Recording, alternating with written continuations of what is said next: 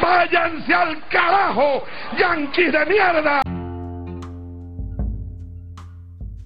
Hola a todos, mi nombre es Pedro Mangani y les doy la bienvenida a un nuevo episodio de Abriel Bocho, Charlas con un Liberal, un espacio donde estaremos hablando y aprendiendo sobre el liberalismo y también comentando temas de política en general.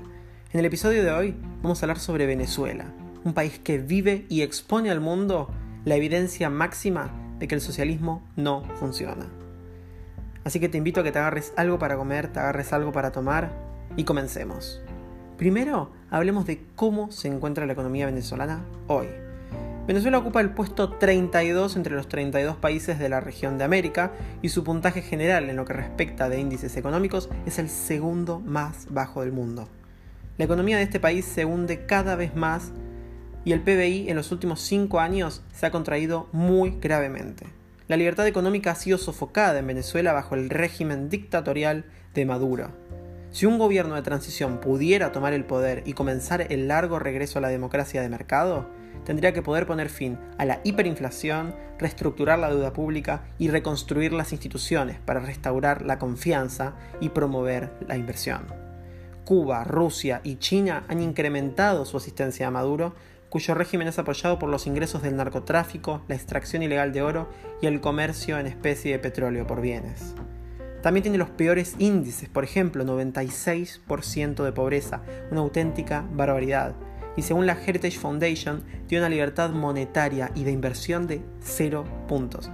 Algo que nunca he visto en ningún índice de esta publicación. Y como si fuera poco, tiene una de las monedas más débiles del mundo. Para que se una idea, para comprarte un paquete de galletitas en Caracas, por ejemplo, tendrías que llevar una caja llena de billetes, llena de bolívares. También en el ámbito de la ley vemos que las expropiaciones, las débiles instituciones del sector público, las nacionalizaciones, la sobreregulación, el aumento de las tasas de criminalidad, de la corrupción y un poder judicial completamente politizado han socavado en gran medida los derechos de propiedad real en Venezuela. Las políticas económicas del gobierno, en particular los controles de precios y divisas, han aumentado considerablemente la actividad del mercado negro y la colusión entre los funcionarios públicos y las redes del crimen organizado es desenfrenada. El sector privado ha sufrido la invasión del gobierno en la economía. La intromisión ha obstaculizado las operaciones comerciales y ha detenido el crecimiento de la productividad. El estricto control del mercado laboral por parte del gobierno también obstaculiza gravemente el crecimiento del empleo. A datos de octubre, la inflación llegó al 1.433% y para comprar los productos que integran la canasta básica se necesitan 100 sueldos mínimos. Y esto sin hablar del ámbito social, donde cualquier tipo de manifestación es reprimida violentamente, la educación es nefasta, los medios de comunicación se encuentran controlados por el gobierno, y ni hablar del manejo ante la crisis del coronavirus. Pero ¿cómo el país con mayores reservas de petróleo del mundo llegó a este estado? Para entenderlo hay que remontarnos mucho tiempo atrás.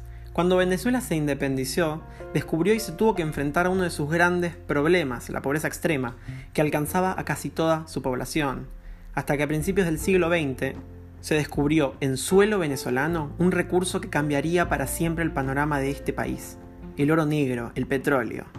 Luego de varios años, después de este gran descubrimiento, Venezuela se convirtió en el mayor exportador de petróleo del mundo, obviamente disminuyendo la gigante deuda externa del país y logrando que el bolívar se posicione como una moneda fuerte y estable, atrayendo una oleada de inmigrantes de todo el mundo. Sinceramente me recuerda a Argentina, que durante fines del siglo XIX y principios del XX fue potencia mundial, hasta que las ideas de izquierda llegaron, que todo lo que tocan destruyen. ¿Se necesita alguna evidencia más para saber que el socialismo no funciona? Retomando con Venezuela, a pesar de todo el desarrollo que venía teniendo gracias al petróleo, este país se seguía enfrentando a sus grandes problemas, como la pobreza extrema, y aparte tenían tasas de analfabetismo muy elevadas. También el problema era que Venezuela se había convertido en el único país que basaba su economía única y exclusivamente en el petróleo, descuidando todo el resto de aspectos que son también muy importantes. Otro detalle que hay que tener en cuenta para entender la situación de Venezuela durante estos tiempos es que este país se encontró mucho tiempo sumido en dictaduras, desde 1935 hasta 1958. Pero a pesar de todo esto, luego llegaron algunos años de prosperidad y de cierto desarrollo.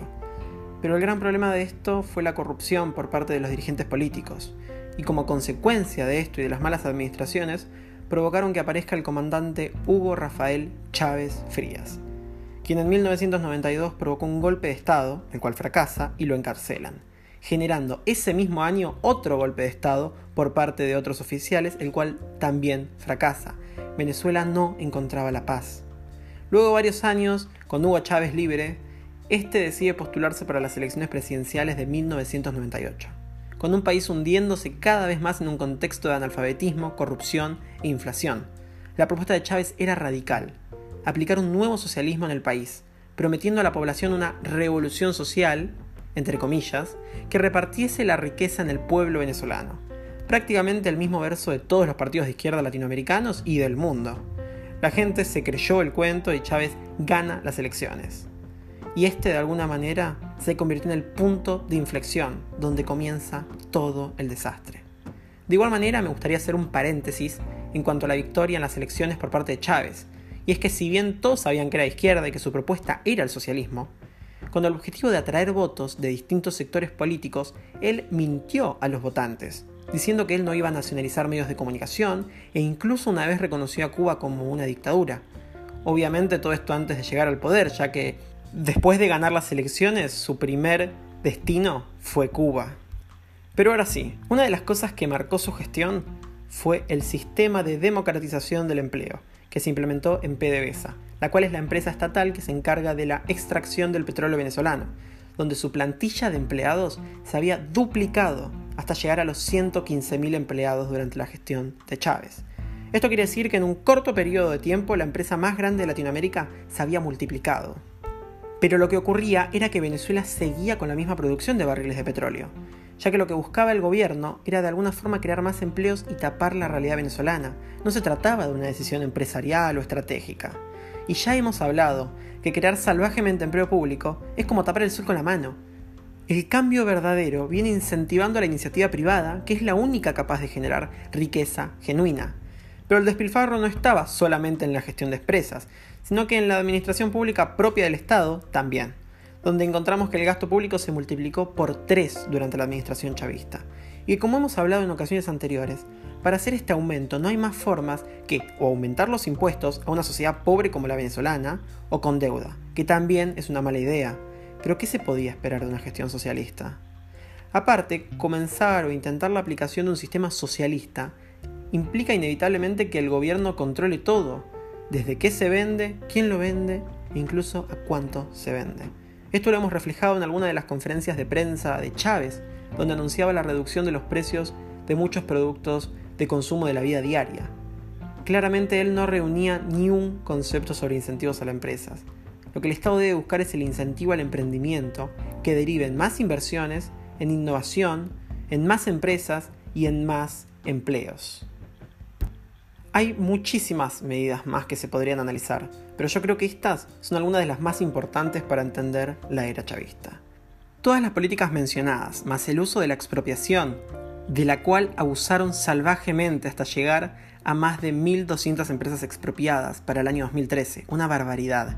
Todo esto creó las condiciones perfectas para el fracaso y derivaron en que la economía venezolana dependiera casi totalmente del petróleo, como ya habíamos mencionado cuando hablamos de la historia de Venezuela. Dependían tanto que el 95% de sus exportaciones eran de crudo. Esto hizo que en el 2014, cuando los precios del petróleo cayeron en picada, también cayera la economía de Venezuela. Y para cuando empieza esta crisis, Chávez ya había muerto, y comenzaba así la era Nicolás Maduro.